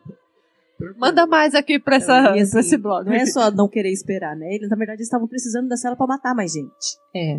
Né? É, porque tinha mais pessoas que precisavam ser punidas e a cela estava ocupada lá por duas semanas, que normalmente durava alguns dias, porque imagina as pessoas se matavam pelo próprio desespero, né? Eles antes de morrer de sede e fome, eles morriam de desespero, né? Ficavam doidos, um matava o outro, e era muito rápida a morte nesses bunkers, né? E lá não, foi morrendo um a um, deu, e, e ele podendo dar né, a, a, esses nove lá a unção, a confissão antes. Então, assim, esses prisioneiros que morreram foram direto para o céu, né? Porque eles se confessaram ali com o padre. Olha, sim, é Deus sendo justo, né, gente, diante de tanto sofrimento daquelas pessoas, na hora da morte, dá-lhe a, a condição de confessar ali no seu leito de morte e você acessar diretamente o céu, né? É a justiça de Deus mesmo, né? Exato. E aí, então, eles, os quatro, né, eles foram tomar uma injeção letal para morrer. E aí, quando chegou a vez de São Maximiliano Kolbe, aí ele falou sua última frase, que diz assim: O ódio não serve a nada, somente o amor cria. Então ele sussurrou: Ave Maria. E aí, um, só chamar a atenção, assim, por que, que ele aguentou ficar todos esses dias? Porque ele estava, ele estava preparado. Para ele passar fome era comum. Né? Quando, ele, quando, quando eu falei lá no começo que o pai dele ele já era, já era preparado desde criança para o sacrifício, para o sofrimento, para a vida árdua, para a vida dura. Né? E os outros que permaneceram também eram homens fortes. Né? Então, assim, eram homens que, que, que tinham né, mais condições físicas. E aí, assim, é uma frase que tem batido na minha cabeça nesses últimos tempos. Eu acho que eu já até falei no podcast, né? Assim, tempos difíceis formam homens fortes, homens fortes formam tempos fáceis e tempos fáceis formam homens fracos, né? E quanto a gente sofre da luta, né, do, do jejum, dessa coisa de, de, de você maltratar o seu corpo mesmo, né? De, de você é, como é que fala, gente? Dominar mortificar, a carne, né? Mortificar. mortificar. Das mortificações, do sacrifício, das, né? E aí fala, né, da dificuldade de tomar um banho gelado, da dificuldade de comer alguma coisa. E quanta gente é fraco. Imagina a gente, né? Em um dia eu já estaria morta, gente. Não, é. é Porque nem assim, ia, só. Nem ia. Né? então, assim, isso é o, é o que eu acho que esse episódio traz é a. É, vem anunciar isso, como a gente precisa se fortalecer espiritualmente e fisicamente também para aguentar né, as tribulações e, e as porradas que a vida vai dar pra gente. Né? Sim, porque no livro fala que eh, todos, né, cantavam com ele ali também, rezavam, mas ele era ou em pé ou ajoelhado. Ou em pé ou ajoelhado. E doente, tá, gente? Enfermo. Eu não, a palavra doente não cai bem. A Dani fala melhor. Enfermo. Debilitado. Né? Debilitado. Então, assim, é, é surreal mesmo. É só de Deus, é milagre. É até são, é, são Maximiliano Kolbe, é ele, gente, é o nome, ele é o cara, ele foi o cara. Eu, assim, gravei alguns podcasts já e, de fato, assim, eu tô passada, passada, passada assim, com ele. A não. mortificação né, da carne, ela é, na verdade, um, um dos primeiros caminhos para a santidade. Hum. Teve uma santa que eu estava lendo que ela falava assim: se você não consegue controlar a gula, você não vai ser santo nunca. Porque é pela gula que a gente se perde, né? Pelo, pelos pecados que a gente. Assim, é, é, a, é a abertura, né? É a porta que se abre para todos os pecados. É, é a questão da gula. Se você não consegue se conter diante de uma comida, né, se você não consegue se fazer forte diante de, de um desejo, assim, né, de comida, de beber, você vai ser forte para quando? Aonde? Em quê? É, nós temos três inimigos, né, Dani? O primeiro que é, é, a gente mesmo, vamos colocar assim, nós mesmos, né, que é o da carne o segundo que é o mundo e o terceiro que é o próprio diabo. Então, o caminho de santidade começa mesmo com esse primeiro, que é nós, nós nos é, dominarmos, dominarmos corpo, né? né? lutarmos contra os desejos da carne, depois contra os desejos do mundo, para aí sim estarmos preparados para combater o próprio demônio, né? Então, e ele estava com certeza, né, desde que ele aceitou a coroa da pureza e a coroa da, do, do mártir, que tem estrutura, mas é isso, né? Precisa, precisa existir essas pessoas, precisam existir mais pessoas assim, né? E cada um na sua, né, Dani? Sim, Como a gente sim, sempre fala aqui, sim. né? O dele foi o martírio, você vai buscar sua vida de santidade no seu matrimônio, você vai buscar cada um tem o seu caminho de santidade. Mas eu acho que o interessante é a gente ressaltar aqui que ele foi fiel. Ele foi fiel. E ele né? só suportou por conta do, do contrato lá com Santa Terezinha, por conta da, da Imaculada que estava ao lado dele o tempo inteiro, e ele sempre repetia isso ali, né, no bloco 14. A Imaculada está com você, a Imaculada está contigo, a Imaculada está conosco, sede fortes, sede fortes, o céu é logo, né? E ele sempre trazendo essa palavra de esperança. E assim, lá no Japão, ele sabendo, né, que dessa coroa, desse martírio, que ele iria morrer, né? Ele teve chamou lá alguns frades, né, e fez o testamento dele. E aí ele não deixou nada, porque ele não tinha nada, né? Em vez de deixar dinheiro, deixar ouro, te, te deixo, né, todas as riquezas deste mundo. Olha só o que, que ele deu. Ele não deixou riqueza, ele deixou, foi trabalho, meu filho.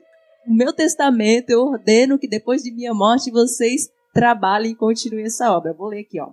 Irmãos, quando for anunciada a minha morte, saibam que vocês são, por testamento, os meus herdeiros. Até agora trabalhamos juntos pela Imaculada. Quando eu morrer, cabe a vocês. A vocês recomendo a Melícia da Imaculada. Dedique-se à sua causa sem restrição, sem limites. Enfrentem por ela qualquer sacrifício, até derramar o vosso sangue se for preciso, e propague a milícia da Imaculada até os confins da terra, porque esta é a causa santa, a vontade da Mãe de Deus. Padre Kolbe, em 26 de maio de 1933. Show, show, show. Excelente, né? Excelente. Tem muito a nos ensinar. Por falar em ensinar, eu quero perguntar para vocês. O que, que a gente aprendeu, então, com São Maximiliano Maria Pombo? Tá cada dia mais difícil responder esse quadro, gente. Eu não sei o que acontece, mas tá cada dia mais difícil responder o que eu aprendi com esses santos. É, é realmente, esse tá difícil, né? Porque a gente fala assim, aprende a dar vida pelo irmão. Eu não sei se eu posso dizer que eu aprendi a dar vida pelo irmão, mas eu, eu reflito mais sobre isso hoje. E obviamente que a gente já falou, a gente sempre falou muito isso, né, nas nossas partilhas. Dar a vida pelo irmão não é de fato dar a vida no sentido de morrer pelo irmão igual São Maximiliano, mas de ouvir o outro, de ter paciência com o outro, dar momentos, né, para o irmão, é, estar mais atento ao que o outro precisa, dividir partilhar. E além disso, essa questão da confiança, essa questão da fidelidade, da, de, podemos dizer, da determinada determinação, de às vezes você se recordar de, de, contratos que você tenha feito ou de coisas que você já falou com Nossa Senhora ou com o seu centro de devoção há tempos atrás e falar: Ei, o senhor me prometeu isso aqui, não desafiando, né? Mas assim, pegar a, a Sagrada Escritura e falar: Senhor, Olha, me chamou a atenção aquela parte da Santa Teresinha. Então, pegar a Sagrada Escritura e falar assim: o senhor fala aqui que se eu for justo, o Senhor estará comigo. É, mas é né? importante lembrar que o contrato tem o contratado tem, e o contratante. Isso. Então você também é, tem que então, fazer assim, sua parte, né? Senhor, né? tô, tô, na justiça, né? Tô sendo justo aqui, tô buscando pelo menos ser justo, né? Então essa, essas questões dele assim de, de lembrar desse contrato, de não é desafiar a palavra, gente, me entendam, mas né, argumentar. Ei, você falou isso aqui, eu tô cumprindo a minha parte. Cumpra a tua também com amor, né, gente, com doçura. Então são muitos ensinamentos. Hoje realmente está muito difícil falar um, mas eu quero, né, falar um para não ficar redundante e confuso para vocês. Eu vou ficar com o da confiança. com o da confiança cega, com o da confiança de, de ter feito a escolha certa, não se arrepender, não voltar atrás, e nessa confiança plena de saber que a Imaculada está comigo e o céu é logo. Não dá para negar, né? Como é que? Como é que nega, né? Essa devoção à Nossa Senhora e essa confiança de que a gente só acessa a Deus, acessa o céu através da intercessão dela e que ela é a nossa advogada, né? Ela que vai nos auxiliar aí nas, nas dificuldades da, da, da nossa vida, né? Então, o que eu aprendo com ele é sempre recorrer a Nossa Senhora em, em qualquer situação, né? Que ela vai sempre nos ouvir e levar a Jesus e fazer o que for melhor para nós. Não, é, eu só quero. É, isso aí que você falou, Dani, é tão importante, porque assim, ó, ele. É, você falou assim, ela vai nos auxiliar em qualquer situação é qualquer, eu vou retomar isso. É. Ele era lá o martírio, você é na educação dos seus filhos. Eu tenho dificuldade em, em, ler livros, viu, gente? Sou professora, ok, mas eu tenho dificuldade. Então, às vezes, Nossa Senhora precisa vir ao meu auxílio na leitura de um livro, né? Foi difícil, muito difícil ler esse aqui, né? Eu comecei Você a falar, escolheu ah, o livro é, também, né, então, amiga? Então, assim, às vezes, Nossa Senhora, me ajuda aqui, né? Ela vai ajudar na sua. A sua dificuldade, dificuldade. especificamente. E a sua dificuldade, quando a gente fala dificuldade, ai, desculpa, gente, estou me estendendo. Quando a gente fala dificuldade, não imagine coisas grandiosas. Pensa na dificuldade do dia a dia, do ordinário. Não não estou conseguindo ter tempo para estudar, não estou conseguindo ir bem numa, numa matéria escolar, estou com uma dificuldade no meu trabalho. Pensa no ordinário e começa a clamar pela Imaculada no ordinário, no simples. E eu acho que daí começa uma intimidade com ela, uma amizade que vai que você vai levar para a vida até o céu. Bom, o que eu Eu ia aprendi. falar mais uma só. Então, aí além dessa aproximação, né, e o desejo de, de ter essa intimidade com Nossa Senhora mesmo, né, que a Cris falou relação, me veio essa palavra, não é uma relação, é uma intimidade mesmo, né, de dela estar aqui, ó, tete a tete com você ali, ponta firme o tempo todo. E essa questão do sofrimento também, da necessidade de se fortalecer, né, através do, do- da das mortificações. Isso assim, ficou muito real, porque ele só aguentou tudo isso porque ele se mortificou desde da infância. Infan- Ele, não teve tudo o tempo todo ali. Então, assim, as dificuldades servem para a gente se fortalecer. Então, assim, o que eu aprendi é buscar ver né, nas nossas dificuldades né, e tentar, muitas vezes, negar aquilo que eu gostaria, justamente para, para esse fortalecimento, para quando eu tiver é, em alguma situação né, de tentação ou tribulação, eu consiga permanecer forte, sem blasfemar contra Deus. Eu falei que não ia mais falar, mas vou falar. Dani, porque é isso, ele se assemelhou em Cristo até nisso, ele não murmurou. Em nenhum momento, não tem relato que ele reclamou, que ele murmurou, que ele falou, ai, que saco, que droga, não tem, ele, né, eu lembro daquela música, não abriu a boca. A- Dani tem que começar a cantar, gente, nos episódios. É, uhul. Né, é isso, ele não abriu a boca. Até porque a pessoa que leva a esperança, né, não, não combina murmurar, né? Então, é, toda vez que a gente fala né, o que eu aprendi, parece que eu já aprendi e eu já vou sair dessa porta, uhul, exercitando tudo, né? Não. Na verdade, a gente repete quase todos os episódios a mesma coisa, né? Que a gente aprendeu, que a gente aprendeu, mas é, assim, é, que, é que é difícil mesmo, gente. É. A gente aprende, mas a pôr na prática que é o complicado, minha gente. É, eu não consigo dizer ainda que eu aprendi. Eu tô ainda aqui, ó, ruminando, quando, como o Marx disse alguns episódios atrás. Tô aqui tentando refletir sobre isso. Mas acho que duas coisas que me, que me chamaram bastante atenção e que eu preciso trazer isso hoje, né, no encerramento do, do programa. A Dani falou um pouco sobre isso, que é de, de, de sentir, de ter essa presença de Nossa Senhora do meu lado. Né? Se eu for pensar na minha vida, na, na minha oração com Nossa Senhora, tipo, ok, mas a gente deseja, através da vida de São Maximiliano, mais do que isso. Né? Ela não é alguém inacessível, ela não é alguém distante, assim, que está lá no céu e eu tô aqui, não. Ela é alguém do meu lado. Em todo e qualquer lugar que eu estiver, ela está do meu lado. E me lembrou muito a simplicidade da Inha Chica, né? Que tinha é, Maria como a senhora dela. Então é disso, assim, de ter essa certeza de Nossa Senhora do meu lado e de querer essa presença dela em tudo e em qualquer lugar. Acho que esse é um ponto que eu preciso trazer para a vida. E eu acho que eu tô também muito nesse momento, no, no momento da vida, assim, de pensar nas mortificações, né? Da carne, o quanto eu tenho sofrido para conseguir algumas coisas. Coisas simples. Às vezes eu pego o celular e eu sinto, é uma direção de Deus mesmo. Agora não, oferta isso, vai fazer outra coisa. E aí, ah, não, mas é rapidinho. Mas, mas que diacho, por que mandou eu pegar essa. Diminutivo, né? Esse rapidinho bendito. Meu Deus, é, e é isso, assim, é a pequena. E a relação com, com o alimento, né? Meu, o cara passou fome. Na hora que falou passou fome, já me deu um negócio. Ah, não, isso eu não passo. Tipo, ah, não, gente, como não? É fome, né? O que, que eu vou fazer para ofertar isso? E o quanto a gente vai se tornando dependente das pequenas coisas. Então, assim, daquilo que é mínimo. Às vezes a gente fala dessa mortificação dos desejos da carne, a gente já relaciona a questão da, da- de sexualidade e tal. Ok também, porque são prazeres da carne. Mas eu tenho trazido muito para as coisas simples do dia a dia. O que hoje me dá um prazer momentâneo que eu poderia viver sem.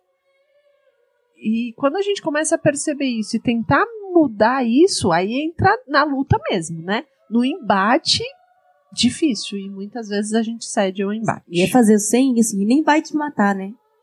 Não vai te matar. Você ficar sem comer. Não vai. Um doce. Você, ai, tô com vontade de comer um doce. Aí você faz de tudo pra comer o de doce. Mas assim, se você ficar sem comer doce, não vai te matar.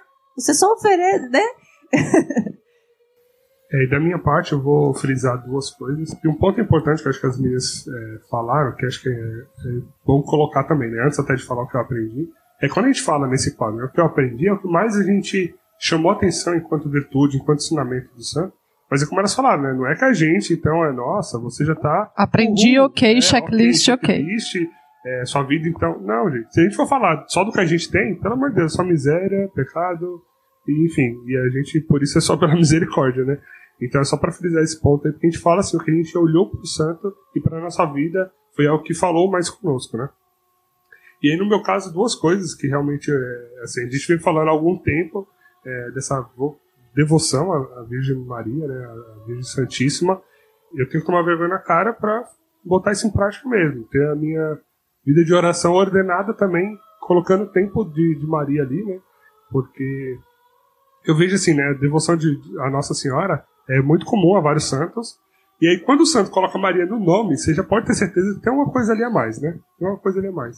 E para você ver assim, Maria, por exemplo, a, apareceu para ele, né, aos 10 anos, e não apareceu mais. Você não tem relato dela aparecendo mais. Mas nem por isso ele deixou de acreditar que ela estava ali do lado dele todos os dias, né?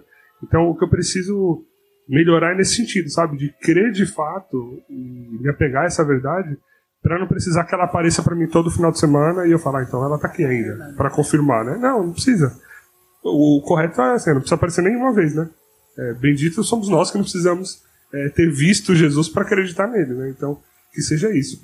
E outro ponto que para mim também pega muito firme é essa questão de ver no outro, ver no irmão o Cristo, sabe? Assim, eu acho que isso é, pega demais e eu até vou trazer aqui uma frase na homilia de São João Paulo II, é, na canonização dele, que São João Paulo deixou bem claro, assim, né? ele falou assim, São Maximiliano Kolbe, ele não morreu, ele deu a vida pelo irmão. Foi diferente. Então, que eu posso ter esse olhar mais de misericórdia, de fato, para os meus irmãos, porque é uma coisa que eu sei que eu preciso melhorar um pouco mais.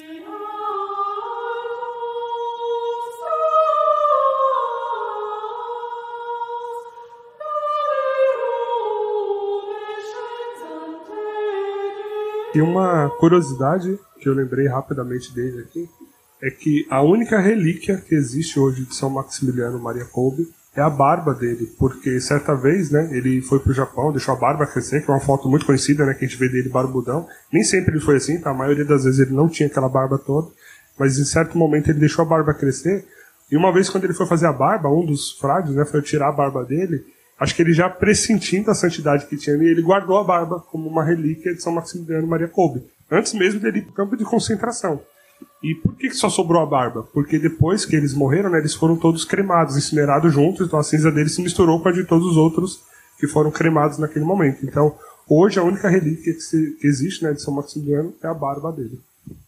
E é uma é bem assim, é muita sabedoria, né? Porque, né, claro que a gente sabe que a carne se corrói, né? Mas a gente sabe, fala que o cabelo, né, é a única coisa que na corrida. Então, assim, essa relíquia vai durar aí por uma eternidade, vamos dizer, né? Amém? Então, nós queremos é, deixar aqui é, mais a biografia de um santo aí para que você busque mais. A gente quer te deixar curioso para que você se aprofunde mais na história desse santo. Reforço o que eu disse no começo, tá? Você que tem uma devoção à Virgem Maria, você que se consagrou e não é brother ainda de São Maximiliano e Maria Cobo, está perdendo tempo, hein, amado? Está perdendo tempo, hein, amada? Vamos correr aí, porque. E para você que já está lendo o tratado, aí já está nesse caminho, vai lendo também a vida dele, vai pegando umas dicas com ele aí, que ele vai te fazer o Mariano, ó, de primeira. Então, espero que você então, tenha mais esse amigo, né, do céu, é, junto com você, no seu altarzinho, nas suas orações, e que São Maximiliano Maria Kolbe possa interceder por cada um de nós e de vocês que estão aí também. Amém. Amém. Amém. Você que quer saber o que aconteceu lá na Índia, quando ele falou com Santa Terezinha, vai ler o livro, tá? A gente posta o livro aí como uma indicação de livro para você ler. Isso vai estar na descrição do episódio também, né? Junto com os demais materiais.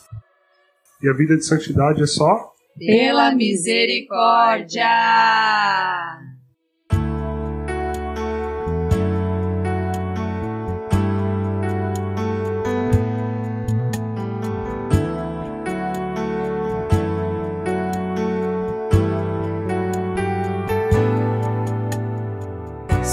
preciso te dizer que é impossível me esquecer. Que não estou só nesta batalha entre o bem e o mal. A cada nova experiência